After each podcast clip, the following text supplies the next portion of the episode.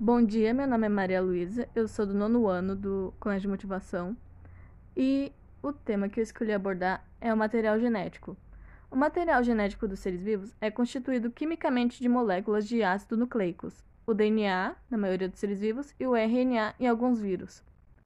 Bom, o DNA apresenta as informações necessárias para que as células se diferenciem, organizem-se em tecidos e órgãos, apresentem funções específicas e determinem as características do organismo de modo que cada ser vivo seja único.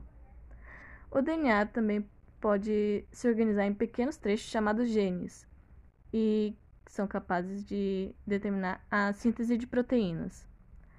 Cada gene apresenta um código específico para a síntese de uma proteína específica, que pode se unir a outra para definir características exclusivas para cada ser vivo.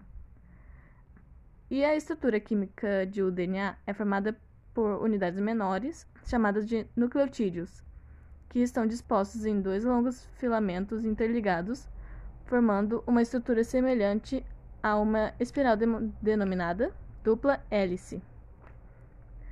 O DNA pode ser encontrada uma base nitrogenada que pode ser adenina, citocina, guanina ou timina.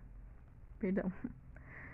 A ordem que os nucleotídeos são dispostos no DNA é que faz com que uma molécula de DNA seja diferente da outra. É isso.